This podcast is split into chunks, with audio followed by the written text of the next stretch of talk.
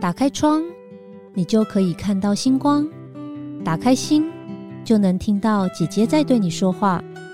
我是 Vivian，缘分让我们用声音相遇，让我带你走进姐姐的人生进行式，一起感受每个原创人生的精彩。Hello，大家晚安，我是住在瑜伽里的里长及酷讯搜索的共同创办人 Vivian。很高兴今天我们邀请到一个呃很特别的来宾，他创办了一个很酷的品牌。呃，我自己一直觉得每个女人一生中都要有一件比基尼。当然，可能我们在场的听众很多人都还没有穿过比基尼，或者比基尼已经是你的日常了。无论如何，我觉得我们今天的主题就是要来大聊跟女生有关系的比基尼。怎么选择呢？我们欢迎今天的来宾，Wave Shen 的创办人雀。Hello，大家好，我是雀。呃，大家应该在东区的路上呢，有的时候会经过，在那个呃某某这个名茶店的旁边呢，有一家店面，里面就放满了很多件各种不同颜色的比基尼。那我是经常经过。为什么薛会想要创办一个比基尼的品牌呢？呃，我们来了解一下，听听薛的分享。好的，好的。其实有分两个层面了。第一个层面其实比较商业面，就是因为我们因为这个品牌 Wave Shine 这个品牌已经到目前为止是快六年的时间。那刚好六年前那个时间是很多时尚品牌进入台湾，像 H&M 啊、Forever Twenty One。因为我们的本业不是做。女性品牌，我们是做一个中性的休闲品牌，叫 Coco。对，那那时候因为快时尚进来，所以我们的业绩营运有受到影响，所以我们有一个需要赶快寻找到第二成长动能的需求，所以那个是一个商业面的考量。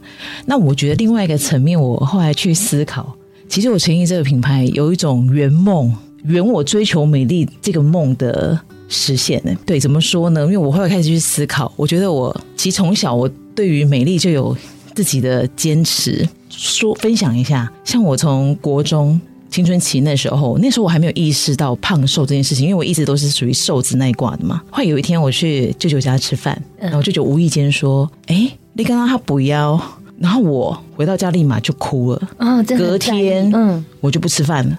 哦，很夸张，很夸张。然后。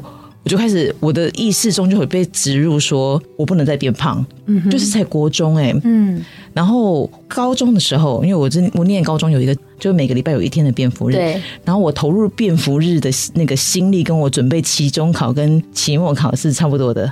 我会去思考我整体的搭配啊、颜色啊这样子。后来到了大学更夸张，我大学是走那个整体造型路线。哇，就是呢，当下如果流行，我们那个年代有没有徐怀钰？嗯，我我不认识，你们认识他？不好意思，自曝年龄。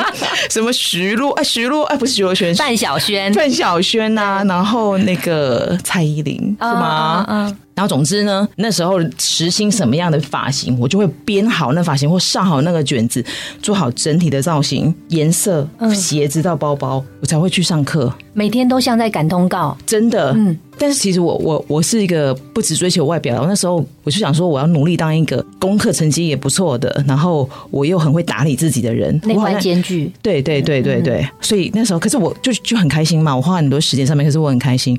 然后接下来我们就出社会，你就从女。女生变成有点进入女人了嘛？那我们心态上有点转变。我突然之间觉得，因为之前我只是造型、发型啊，然后穿着，到了出社会之后，我开始觉得曲线这件事情。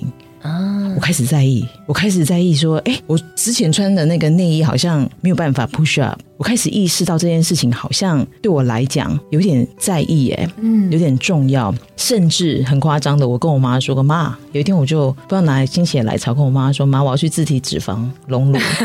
我妈就是说，莫里斯德公上，嗯，对，就是说很危险啊什么的。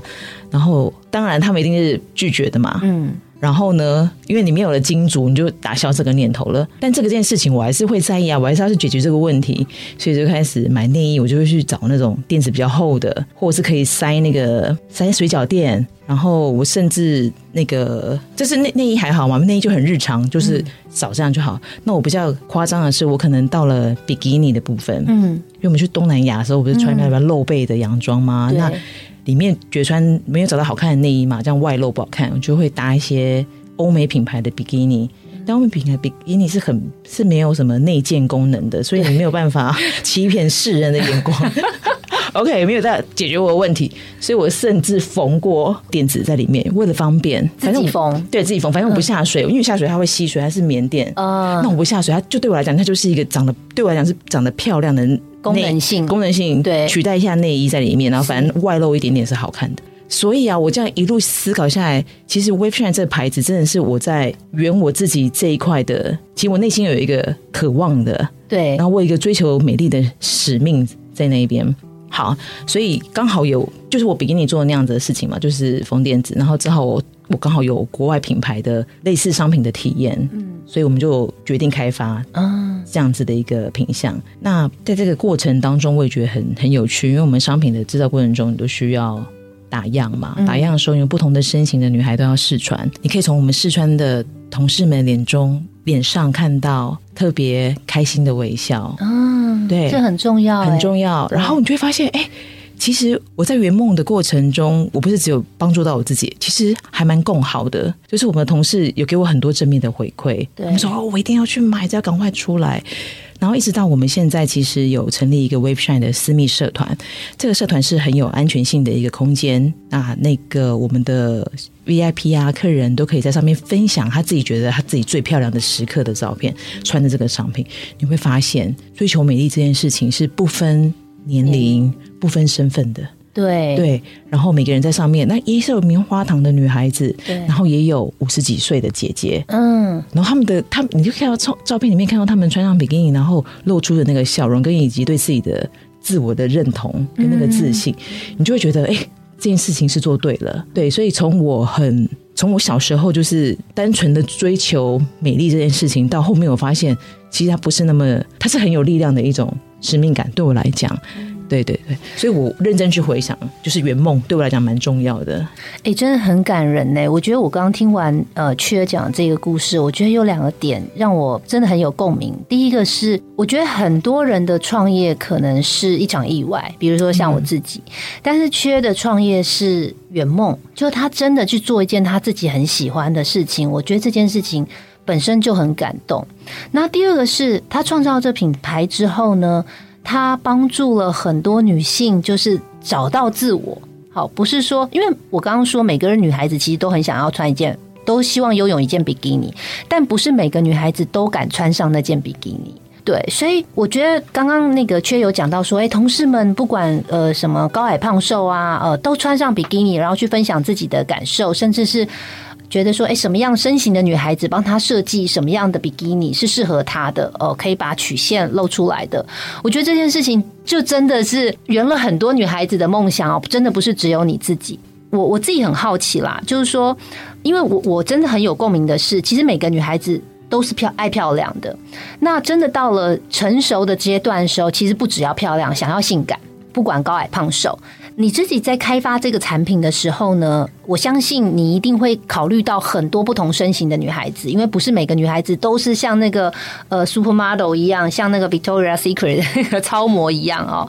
那每个女孩子在选择她的比基尼的时候，你有没有什么建议？比如说呃，胸部比较丰满呐，胸部比较小啊，臀部臀围比较大啊，臀围比较小啊，或是大腿比较粗。哦，大腿比较细哦，怎么样去展现他自己的魅力？那在挑选的时候，你有没有什么撇步呢？这个就还蛮专业的这个问题，对，怎么挑选嘛？我们家因为我们家是线上线下都有通路的一个品牌，所以其实消费者是可以到店里面去做实际的试穿。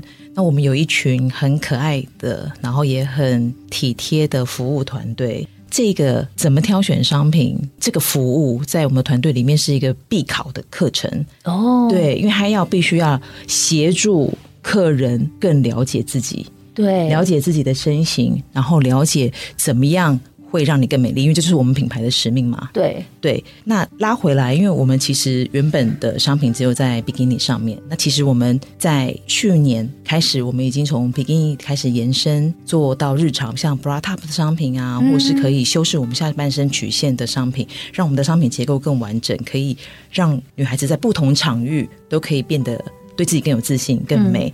那如果讲到怎么样用身形的话，讲一下好了，因为我们亚洲，因为我们在设计商品的时候，都是从身形的角度去切入。那比如说，你会有梨形的身形啊，然后还有 O 型，O 型是比较圆的意思，苹果型这种。对对对，然后也有 H 型，就是比较虽然可能很瘦瘦的，可是你是没有腰线，相对没有腰线的，或倒三角形。倒三角形可能肩膀比较宽一点，上半身比较宽，可能我们的那个下下身比较小一点。对，那还有很完美的 X 型，就是该大概。该大大，该小的小，对对对，这个那这个身形我们就先排除，嗯嗯，对他 穿什么都可以，他穿什么都可以。对，那前面来讲的话，就一个概念啦。我们通常穿衣服都是希望展现、凸显自己最漂亮的地方嘛。然后我们有些地方，如果我们目前为止还没有想到改善它的方式，我们就会用修饰的方式去。去稍微遮一下。那如果以梨形来讲的话，是上小下大，我们就会建议你在挑商品的时候，是上面是亮色的，因为你会凸显，会吸引人的眼光。你在下身你想要避开的地方，你可能就会选一个比较安全一点的颜色或安全一点的款式。那 O 型的话，可能是肚子会比较圆嘛，肚子比较大一点。对，也许我们商品就会选高腰的高腰的款式去修饰。那我们的商品呢，就会在泳裤里面加束缚网。哦，它有加分的，重要很重要的，就是你中腰、高腰的那个泳裤，我们里面会加束缚，所以你穿起来，你侧面会去修饰，让我们的线条更漂亮。对，那如果倒三角形的话，就是因为上面比较大，下面比较小，那比例上，如果你想要更完美的话，我们可能就下面是选亮色系的啊，对，然后去让下下面比较夸张，然后上面就用款式，用简单的款式，但是你用或者是有设计感的款式，但是你的颜色上是简单的去做搭配。就视觉上面，你就会可能会第一眼看到的是你的下身，就不会去放大上面。所以是自己搭配吗？还是说你们一套一套其实都帮我们搭配好？还是要自己买了两套来混搭？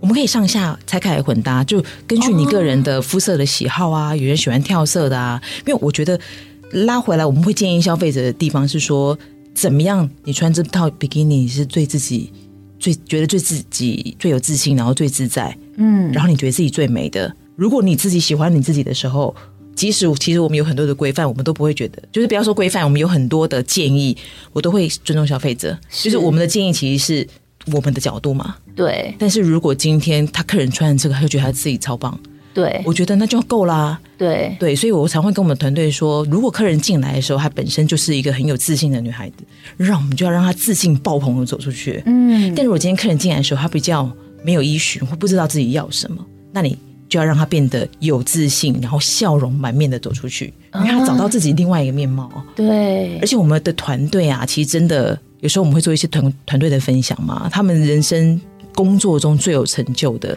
除了自我的成长之外，再来就是看到客人照镜子的时候，突然发现自己原来也可以驾驭比基尼。对，那是他们很大的工作成就感的来源。是，对，所以我觉得在 w e b s h 品牌里面的每一个分子。就是拥有这样的使命的时候，我们去做任何事情，有从这样子的一个心念出发，嗯，就特别有劲，嗯，对。对。哦，所以我帮听众朋友问一下，所以呃，你们的比基尼是可以上下身分开卖的，是不是？可以，不是一组一组卖的，没有没有没有，你可以天马行空的搭配，嗯，OK OK，哎，很棒哎，我觉得刚听到这一段真的很感动，因为感觉有一种。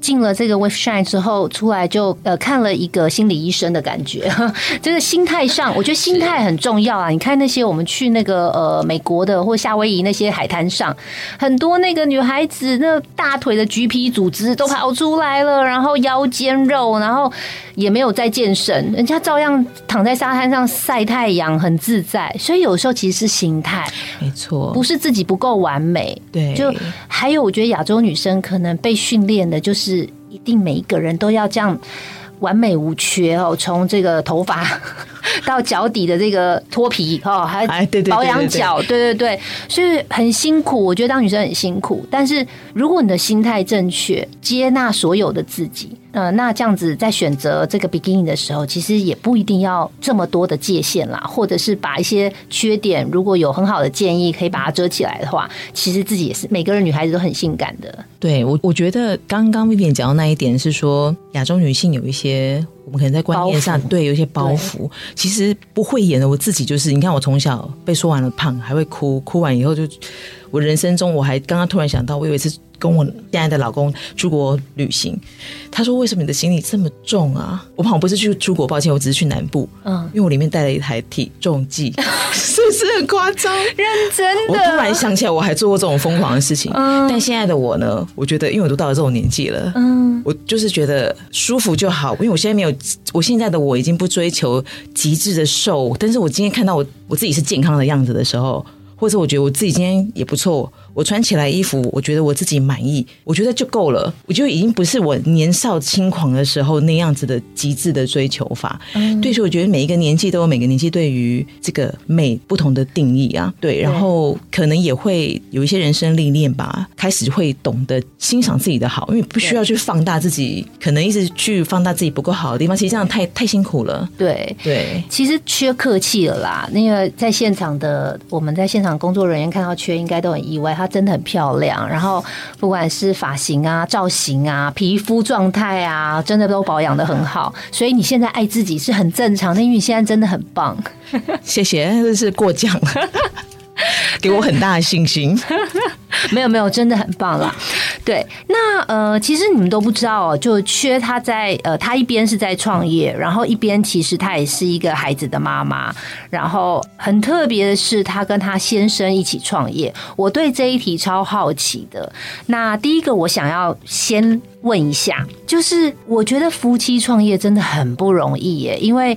你知道，我们都知道，人跟人之间需要有一点时间跟空间距离，才会比较美好嘛。那一起创业，就是从早上起床到晚上睡觉，几乎二十四小时都在相处。然后，因为我自己的爸爸妈妈也是夫妻创业，我觉得在家里面你很难不谈公事，在工作上很难不谈私事，所以我以前就告诉我自己说，我绝对不要夫妻创业。但是我觉得缺跟呃瑞在呃一起工作的时候，我自己看到都觉得你们状况都很好。你可以分享一下，就是说夫妻创业你们是怎么样调试的吗？其实这个问题真的被问过无数次，大家都非常的好奇。真的，我先说一下，我跟我先生到底认识了多久？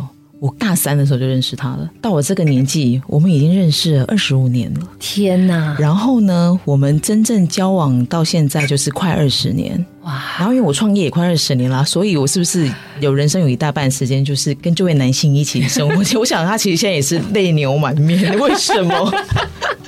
好好好好，所以其实我觉得我们两个的相处，我觉得我自己先这样讲好了。我先不讲如果夫妻共同创业这件事情，我觉得夫妻如何要维持一个长久良好的关系，很重要的是两个人都要有一个。共同的目标，然后必须共同成长。对，因为如果说一个人已经往前走，可另外一个人还停留在原地，你们在沟通上就已经有一些 gap 要产生的时候，然后会很辛苦的，因为价值观可能开始会有差距嘛，然后对事情的看法也会不同。那我相信在沟通的过程中，就可能比较容易有一些争执的产生。这是我后面的体悟啊。那其实我们两个的个性其实比较特别，是我老公是很很温和的性格，那我。是比较火爆，就是不爽就是不爽这样子，很直接，对，非常直接。我觉得这样很好哎、嗯，但是如果有时候无理又直接的话，就是不太好。好了，但是我我自己，因为我觉得我后后期蛮多时间在自省的啦。那当然有帮助到夫妻之间的相处。那尤其是我们是二十四小时几乎天天都要在一起的状况下，那我觉得秘诀就是，我说夫妻创业，然后我们现在关系又 OK，我觉得他对我有很大的包容，对我很谢谢他对我的包容。然后他当我有一些情绪状况出现的时候，或是有一些在工作上处理状况需要协助的时候，他一定会伸出手，或者是给我一些他的意见。那我觉得我自己个人的修炼这段修行里面，我觉得比较可以分享的是，从后来我们相处的大概十年当中，我可能就会每天去醒思一下。醒思，我今天跟他的对话过程中，我有没有一些他讲的对不对？有没有道理？如果他讲有道理，那我好像可以停止情绪的放大，嗯，回归到事情本身。不断的这样练习之后，我就会有一些改变嘛。我情绪上可能就会控制的更好，然后我可能在脑子里面的一些对于事情的认知也会开始提升，然后慢慢的。两个人就会越走在同样的路上，所以其实到后面加上我们，因为我们一起创业、一起经营公司，我们的目标其实是是一样的，所以不太容易再有太大的的问题产生。那之前会有问题，就是因为他给我假设有问题的话，一定是他给我一些建议，然后我耳朵就是打不开嘛，就是会比较保护心态，所以才会有一些争执的出现。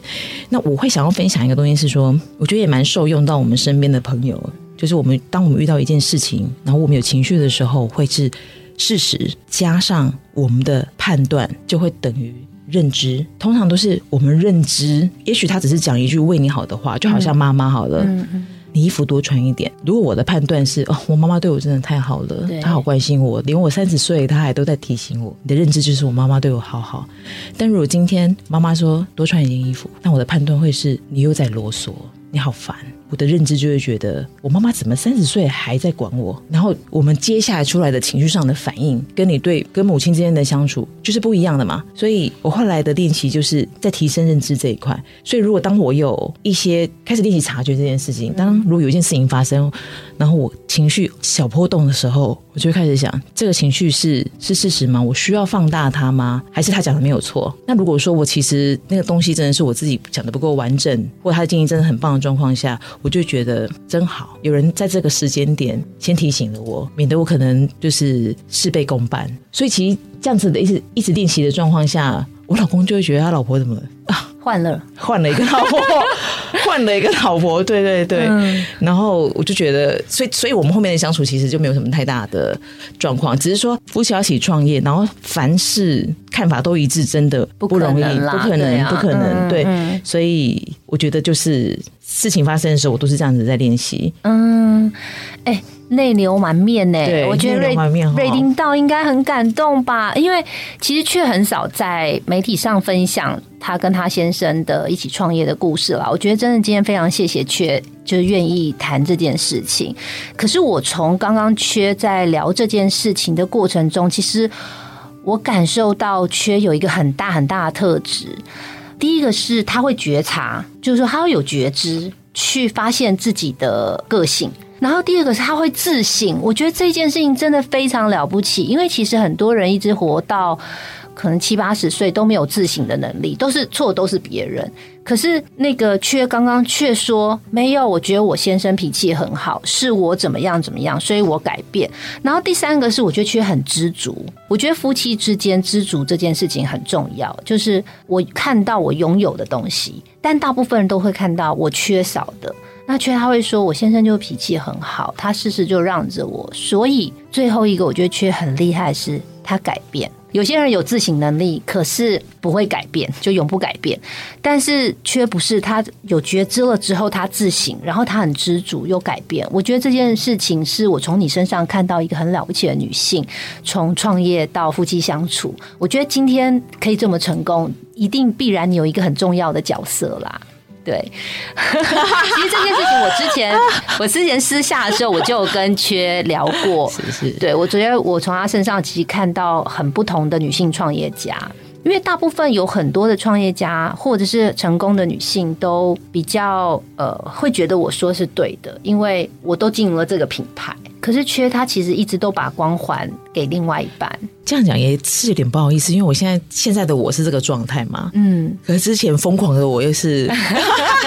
可能我你听到我老公讲的时候，也会为他泪流满面。真的，对我我下次来访一下瑞好了。对对对，因为我现在讲的是我自己，因为你说察觉跟自省跟有没有去改变，改变多少，嗯，这个过程只有自己才会理解。对，因为有有时候你是会撞墙的嘛，很正常。对。对，或者是说，我觉得情情绪上面的撞墙，嗯嗯。对，或者是怎么你都听不懂我在讲什么，嗯，对，因为你那个时候已经处于两个人对于事情的认知是不同的时候，我一直在这个地方讲我的，他在那边说他的的时候，嗯。对，所以虽然现在讲的就是很很很 OK 的，嗯嗯。但是我过程中我觉得他也蛮可能偶尔会有一点觉得累吧，对，因为如果对到一个耳朵打不开的人的时候。对对对，因为我我是比较硬，就是耳朵比较硬一点的，然后又比较坚持自己看法。说实话是这样子。当然，我老公他有他自己的人生经验，所以为什么他会那么包容？那是他另外的故事。嗯但起码他遇到我的时候，就是他已经是另外一个人嗯在跟我相处。嗯，他有很多个人设就对了。他在他某一个年纪之前，他可能脾气是跟我一样的。嗯但他他在遇到我之前，他遇到了一些状况，他人生发生了一些事情，所以他对于人生有不同的解读，所以他等于是改变他的性格。嗯所以我遇到的时候，已经是一个进化版的他了。哦，对，OK，对对对，所以我我所以我认真觉得我还蛮幸运的。我都泪流满面了啦，真的很感人。好，其实我们也知道，呃，缺在他的生活中也有很多角色，除了是一个女性创业家，她也是一个孩子的妈妈啊，然后也是太太，当然也是别人的媳妇。那你有这么多的角色哦，你的时间都通常都怎么分配呀、这一题呢，我比较想要把它拉大一点来看好了，因为我现在的年纪已经是中年了嘛，你客气了啦，是是？没有啦，所以呃，应该是说在如果我们以四十岁来做界定好了，四十岁之前的我，很多时间我都专注投入在我的工作上面，所以我比较少时间去思考我究竟要怎样的一个人生。因为你知道，创业家他很他必须要时时刻刻注意的是你营运的状况，那是最直接的嘛。，对你现金流的状况，嗯你市场的竞争，它是非常的快速的。对，所以必须投入很多时间在这一块，所以其实自己的自己的人生是被往后摆的。那可能孩子出生之后呢，你会开始多思考一些。那我觉得对我来讲比较大的转变是在我呃几年前我生了一个病，哎，那个病我也没有想过会生在我身上。那其实还蛮类似肿瘤的东西，然后有一点严重，因为它它长的位置是比较不、我不敢去开刀的地方。嗯对后来我用了别的方法，anyway，反正它现在是和平共处。哦，太好了，对，那因为有生了这个病嘛，我就开始会思考，因为这个病它可能那时候没有想过说它可能可以根治，其实事实上现在也不是根治，我还是要好好的跟他相处，对，然后呃生活的压力跟规律不要那么大，嗯。会比较好。可是这让我意识到了我们的生命跟时间是真的是有限的，对，不知道意外会来还是明天先来。是是是，所以在那个事件发生之后，我就开始思考说，哎，其实人生好多面向哦，它不是只有工作而已。他除了工作之外，他可能还有家庭，家庭就包括亲子的关系，包括父母关系，然后夫妻关系，甚至是留给自己的时间，它分很多块。所以我后来的改变是，我就我的核心啦，核心的想法是以始以终为始去思考这件事情。嗯嗯因为我之前没有时间去思考嘛，就像认真的蚂蚁，每天在做我认为应该做的事情。那之后我就有花一些时间去想，说我在每一段关系里面，我到底希望它是什么样子。比如说，假设是亲子关系好了，亲子关系，我我未来想象的画面是，我要跟我儿子当一辈子的朋友。他有事情有困难，他是愿意来跟我说的。那我现在就该做什么事情？那因为我工作上面的投入的时间还是相对多，所以我就改变了我的想法，就是我的观念就是值大于嗯值大于量。对，我就想说，如果说我有今天有机会可以跟我的儿子相处，我可能就会我的关心就不会是表面的关系，我会去更认识他，或陪他做一些他对他更有意义，或对我们两个都更有意义，可以留下一些美好画面的事情。对我就不会执着说，因为我一开始生生下他的时候，工作又很忙，我其实有点执着在，我是妈妈哎，妈妈应该要看到孩子第一次站起来，妈妈就应该要。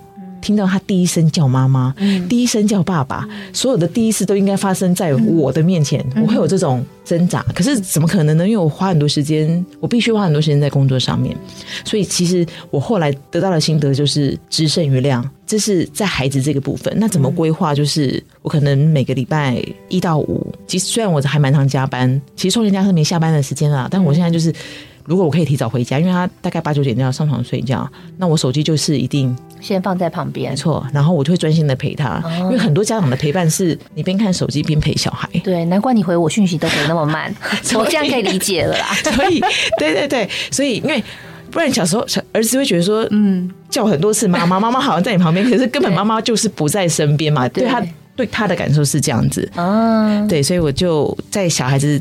这个部分是这样，然后我们做梦家人就会思考怎么样做，或是甚至念书啊。我我是属于一个夸张派的妈妈，嗯，所以我的念书我都会，比如里面有五个角色，我就要花五个角色的声音跟他去演。就这样，哇，对，然后我希望他觉得我的这个妈妈是一个搞笑也可以，事实上他已经觉得我是一个搞笑的妈妈，啊，或者棒他觉得我是一个很疯狂的妈妈，但他、嗯。这个妈妈就有差异化，你知道，这妈妈对。有记忆点，对，但是我。他如果说他在事情做不对的时候，是非对错，我也一定会讲。对，所以这个妈妈就像朋友一样，是你不对的时候我就告诉你，但是我可以跟你玩了的时候，我们就疯狂一点也没有关系。嗯对，是这样。那如果说在于呃工作的话，因为我以前就是属于一个在授权上面比较不是那么懂授权的一个领导者、管理者。那现在呃就是之后，我才可以思考我要怎么样的人生。我觉得在这个领导者的角色或管理者的角色上，就是八二八二法则，我开始会把我自己的时间放在这个角色上面最有价值的事情上，而不是去做一些其实我团队就可以把它做得很好的事情。就是一种成功不必在我嘛。我以前就会觉得好像不行不行，嗯嗯这些事情要是我没有亲力亲为，对，没有我没有亲力亲为，结果会会不会不好？但事实上没有啊，嗯。加了我可能也没有一百二十分呢，对，可是他们自己做也很棒啊，嗯嗯，可能。有一些不完美的地方，但是整体都是还不错的。我就开始学习信任团队，嗯，跟跟开始授权，对，开始去学习这个东西。团队会成长嘛？对，后来我发现太棒了，我觉得他们就遇到问题来找我，然后我用我的角色，而且我现在跟他们沟通的方法就是，除了做这件事情之外，我们沟通的是观念。嗯那我觉得重点是他们观念的提升，其实他们后面做事情的方法就会跟着做一些改变。嗯对，那有时候会跟团队聊聊的是不止聊工作，有些人是聊家庭，嗯，她跟她老公怎么样，那我们就会分享，我觉得很很棒，我喜欢这种感觉。对对，在所以所以如果说在领导者的角色上，我希望什么的关系？我希望也许是给他们温暖的，或给他们力量的，那我就会以这为目标，然后去思考我应该做什么事情。父母也是嘛，其实我其实也是一个蛮反省之后，我觉得我是有时候是一个蛮不好的女儿。该怎么说？因为我太多时间专注在工作上，嗯，对，正常啦，创业家，所以很少就是想说，哎，我应该带我爸妈去哪里走走晃晃，都是他问我说，哎，什么时候要带我们出去去哪里走走晃晃？那我后来的改变就是，比如说一季我一定会带他们去哪里玩，然后半年可能可以出国一次，或多久规律我们就会一定要一起聚餐。然后我做了一些改变，上次我跟 Vivian 分享，嗯。我可能就把我四十岁以前不敢讲的话跟我爸妈讲，嗯就是比如说会跟我妈说：“哎妈，我爱你。”这种其实现在该怎么讲呢？我儿子好像还是不太愿意跟我讲。我要训练我儿子，因为我我们都是属于那种比较硬一点的人，嗯其实内心是很爱对方的。那你会跟你儿子说吗？妈妈会啊，每天跟他讲啊，说嗯，对对，哎，可是他会用笔的，比如说你有多爱我，他会说，哦我说可以，对，哎你知道吗？因为哦，这我可以分享，因为我家啊就是我爸爸家，就是一个从小到大他成天都在说爱我的人。爸爸好爱你，知道爸爸有多爱你吗？全世界爸爸最爱的就是你。我爸每天都这样跟我讲哦，然后所以我不知道这是不是对我有很大影响，所以我觉得对我来说说这件事或说这句话是很轻松的。太棒了。对我对朋友啊，或是对呃我的亲朋好友啊，然后我我都可以很容易的就说爱你呀、这样子。所以我觉得原生家庭的亲子关系会影响一个人的真的人格和他的后天的发展。对对对，对认同。对，我觉得因为我自己是一个奉行我们要呃一。一年比一年成为更好的人啦，对，所以我觉得却他有在让我感觉他有往这个方向在走，就是他不断的，就是每年他可能都会醒思一下自己有什么地方可以调整，然后一直往成为更好的人前进。我觉得这件事情其实真的很鼓舞。鼓舞我，鼓舞嗯对，那我也相信很会很鼓舞听众。那最后一个问题是我最喜欢问的，因为我每次看到很多的品牌的时候，我都会觉得有些品牌的名字真的很特别。那这品牌的名字的背后一定是有一个故事的，所以我一直很想要问你说，为什么你会取 Wave Shine 这个名字，这个品牌名称啊？它其实蛮有趣的、欸，说来也简单，也蛮好理解的，wave 嘛。嗯，因为当初我们就在你知道圆我的梦，圆我的梦，我就想要有曲线嘛。哦，跟波动也有关系，是不是？对，波纹，波纹波动。然后因为一开始这个我们传递这样这样子的一个讯息的载体是比基尼嘛，嗯，还是会它的有场域，它就是在海边，然后你会看到。波光粼粼，那个 wave 这样，不是胸部在波动，波胸部已经在波动了，变成限制。然后我晚上九点半可以播吗？然后我们去海边嘛，有有波浪很正常，我就会有那个画面，我就有这个画面。海浪，OK，对。然后我就想着我自己是穿着比基尼这样子嘛，走在那个海边这样子，是是。所以 wave 是第一个这样出现啊，呃，就很很，我觉得很好连接这件事情。对。那 shine 的话，我觉得就是外表跟内在啦。嗯，对。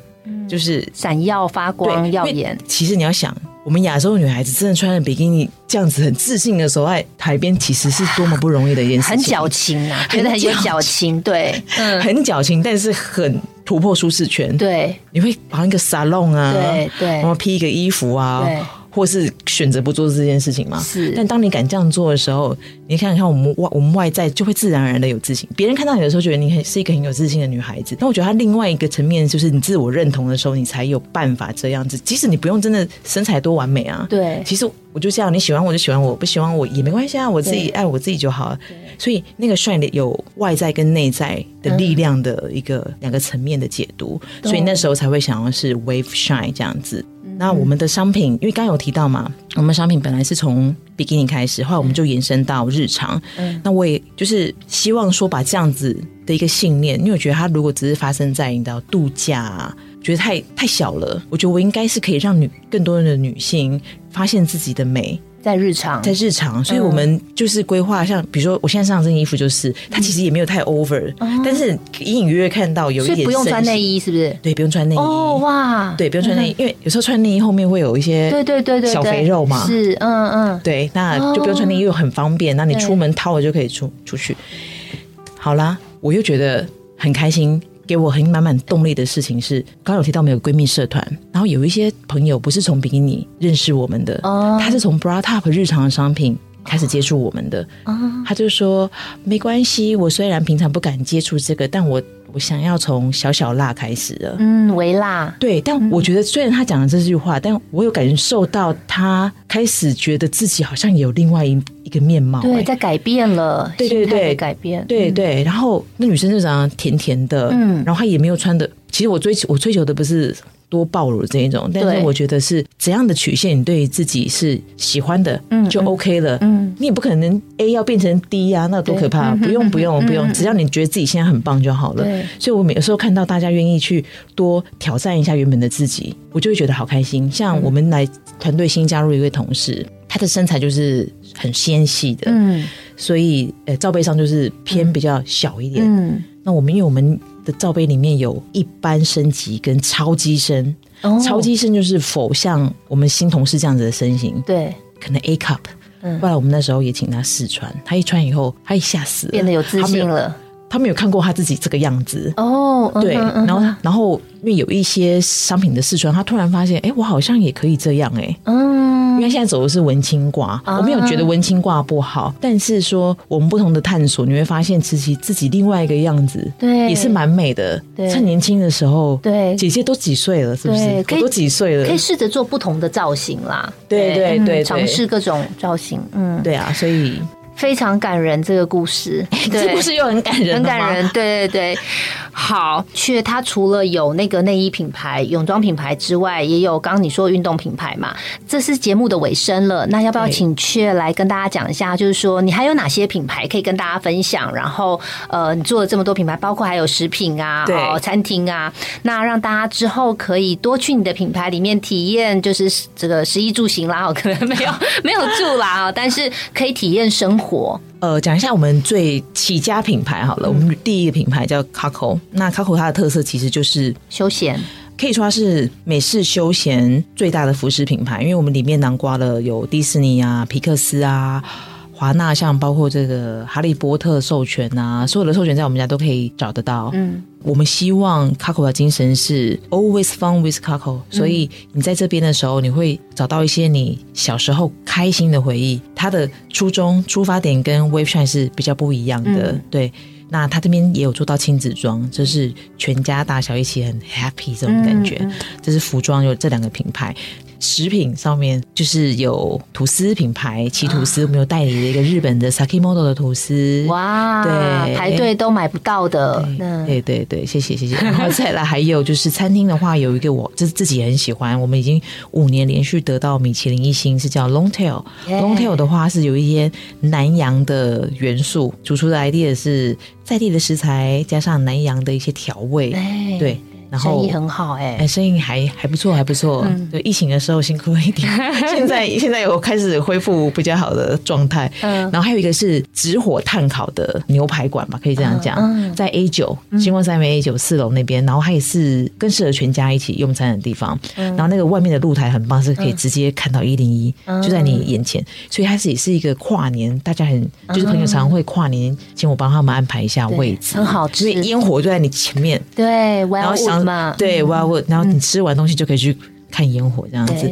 还有一个是烧烤品牌，就是鸟翔，嗯。对，比较新的比较新的品牌。再继续讲嘛，还有一个是南发的小餐酒馆，嗯。叫 Real，在那个大同区那边。嗯。啊。对，还有一个一定要讲，嗯真的也是因为我是一个不吃粤菜的人。嗯，所以当初要投资这个粤菜的时候，我其实是有一点就是犹豫。后来吃到了我们那个简师傅的菜以后，我发现真的不得了，叫龙月，在春大直。